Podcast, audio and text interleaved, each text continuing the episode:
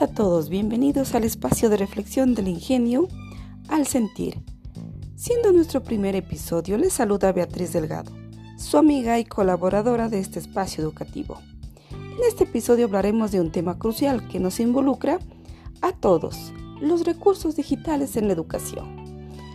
Este sitio ha sido diseñado con la finalidad de brindar un recurso educativo que nos permita definir y analizar la influencia de los recursos digitales en los procesos educativos, además de ser un espacio analítico que pretende ofrecer un sitio de índole informativo educativo. Muy bien, si partimos de lo que es el concepto de recursos educativos, entendemos que por recurso digital definiríamos a cualquier material o información almacenada en forma digital y que está programada para ser utilizada por medio de un computador u otros equipos de acceso a Internet. Miremos las ventajas de la utilización de los recursos digitales.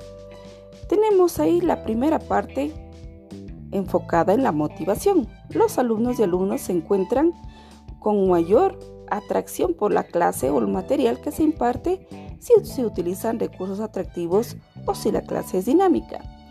El interés generalmente hay algunas materias como matemáticas y ciencias que con el uso de las TICs un docente puede lograr que los estudiantes pierdan el miedo por ser por dichas materias que son de su agrado. La interactividad, el, el alumno puede interactuar, se puede comunicar, puede intercambiar experiencias con otros compañeros e inclusive sus docentes o profesores.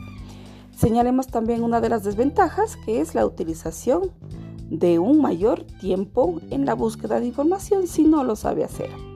La fiabilidad de la información existe una gran cantidad de información en la red que puede distraer lo que es la búsqueda de información.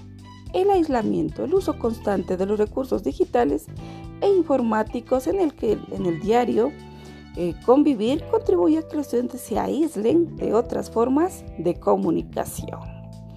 Es así que hoy hemos dado unos pequeños tips sobre cómo deberíamos utilizar o pensarnos en un entorno educativo. Estoy segura que has tomado mayor conciencia del reto y desafío que implica el uso de recursos digitales. Pondrás en acción las recomendaciones sobre el tema de hoy.